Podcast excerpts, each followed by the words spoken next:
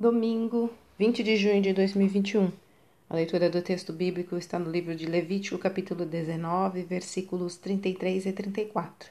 Título de hoje: Estrangeiro. A Bíblia traz uma longa lista de leis que Deus deu ao povo de Israel. Elas são apresentadas de forma clara e têm relação com os Dez Mandamentos, explicitando o relacionamento com Deus e com o próximo. O relacionamento com o próximo tem instruções como as que abordam a respeito dos pais, aos idosos e às pessoas com deficiência. Deus se preocupava até com os estrangeiros que viviam entre os israelitas.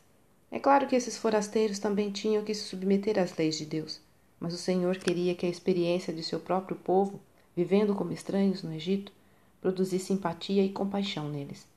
Durante muitos anos, tinham sido tratados com bondade mas depois também sofreram perseguições e ódio.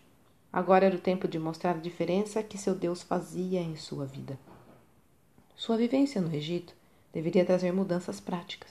Por isso determina não apenas que os estrangeiros não fossem maltratados, mas que os israelitas os amassem como amavam a si mesmos. Amar o próximo é um dos dois mandamentos que Jesus apresenta como o mais importante de toda a lei, de forma que continua valendo para nós.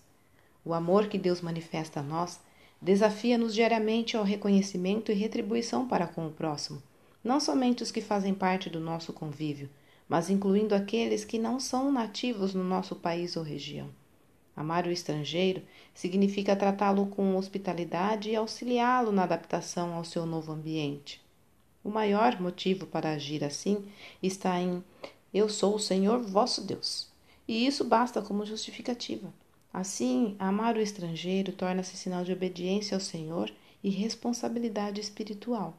Olha, se Jesus amou seus inimigos, ele tem toda a autoridade para esperar que seu seguidor ame o estrangeiro.